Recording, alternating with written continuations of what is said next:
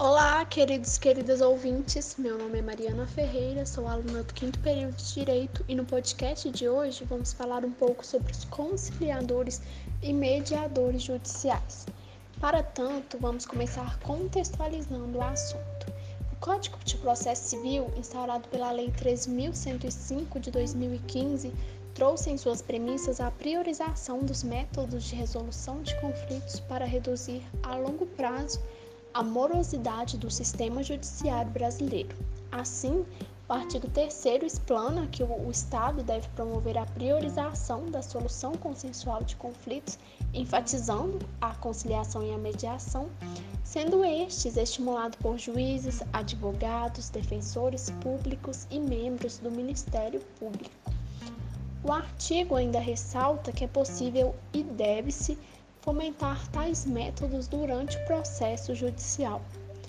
Para a concretização desses mecanismos, o Código dispõe em seu artigo 165 que os tribunais devem criar centros judiciários de solução consensual de conflitos, onde devem realizar as audiências e sessões de mediação e conciliação. E para a composição e organização desses centros jurídicos, devem ser seguidas as orientações do Conselho Nacional de Justiça. Mas para a gente entender melhor, qual é então a diferenciação entre conciliação e mediação? A conciliação, ainda segundo o artigo 165, é apropriada para conflitos que não possuam vínculo anterior entre os envolvidos e, desse modo, os conciliadores apresentam possíveis soluções para os conflitos sem que haja intimidações e constrangimentos que forcem as partes a conciliarem. Ou seja, as partes devem estar a todo momento livres para optar por outro caminho para a resolução de seu litígio, caso sintam necessidade. Já a mediação, ela é oportuna para conflitos em que as partes possuam um vínculo anterior e, diferentemente da conciliação, o mediador não apresenta um possível caminho para a solução do litígio. Ele não apresenta uma solução pronta. O mediador ele auxilia as partes a, compreender, a compreenderem os conflitos como um todo e suas causas, de modo que os envolvidos consigam chegar, pelo restabelecimento da comunicação, acordos que tragam benefícios mútuos, ou seja, benefícios para ambas as partes.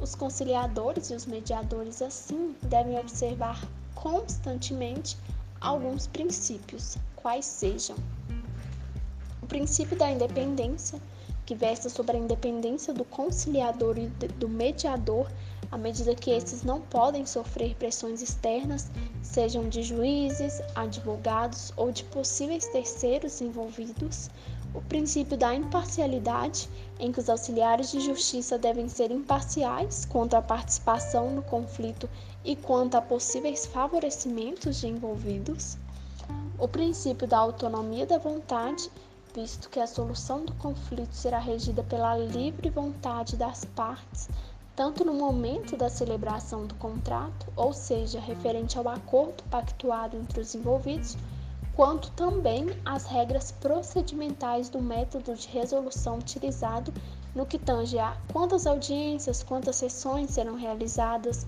se serão individuais ou em conjunto. Isso é, o princípio versa sobre a necessidade e a disponibilidade de cada parte envolvida.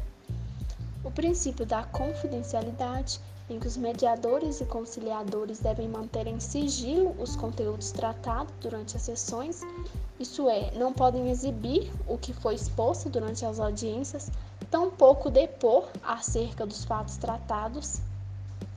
O princípio da oralidade, à medida que a oralidade é priorizada durante o emprego dos métodos de solução consensual de conflitos.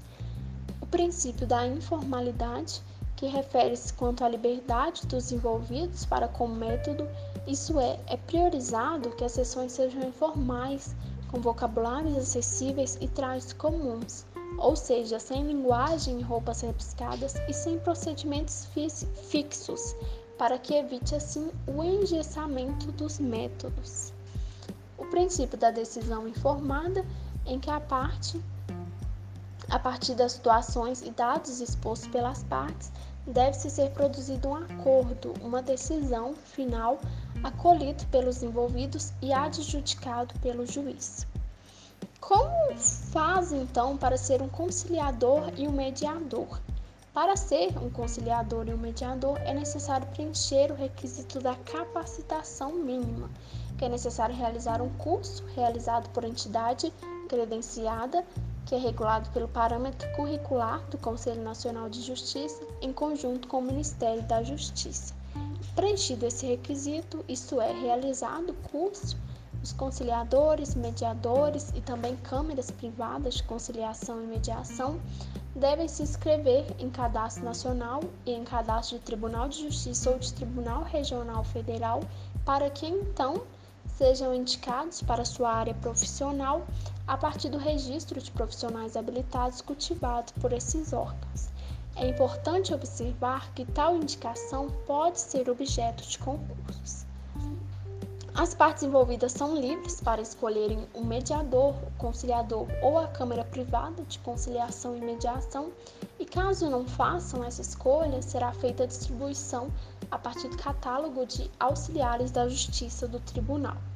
Caso haja impedimento por parte auxiliar do auxiliar destinado, esse deve informar diretamente para que seja devolvido os autos ao juiz competente, para que seja designado outro conciliador ou mediador competente.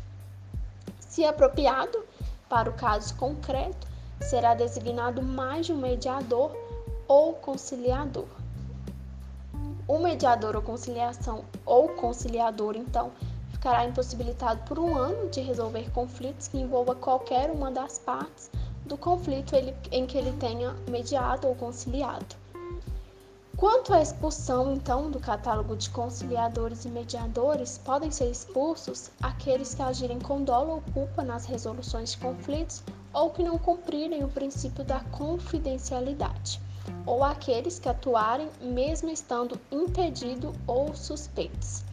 Quanto a conflito no âmbito administrativo, o Código de Processo Civil versa sobre a criação, por parte da União, dos Estados, do Distrito Federal e dos municípios, de câmeras de mediação e conciliação. Agora que destacamos alguns notáveis conteúdos da seção do, do Código de Processo Civil, que regula sobre os conciliadores e mediadores, vamos falar sobre a realidade da mediação e da conciliação no Brasil. A mediação e a conciliação ela é promovida nos núcleos permanentes de mediação e conciliação, chamado NUPEMEC, e no Centro Judiciário de Solução de Conflito e Cidadania, os SEJUSCs. Anualmente, o Conselho Nacional de Justiça promove a Semana Nacional da Conciliação, que ocorre do dia 30 de novembro a 4 de dezembro com o objetivo de promover o conhecimento sobre tais métodos e incentivar a resolução dos litígios por meio desses. Uma, vamos dizer, curiosidade muito bacana é o conciliômetro do site do Tribunal de Justiça de Minas Gerais, que fica contando e exibindo as sessões de conciliação realizadas pelo Tribunal Mineiro. Então é isso, pessoal. Espero que tenham gostado do conteúdo de hoje, em que falamos um pouco sobre os conciliadores e mediadores judiciais. E até o próximo podcast. Até mais, muito obrigada.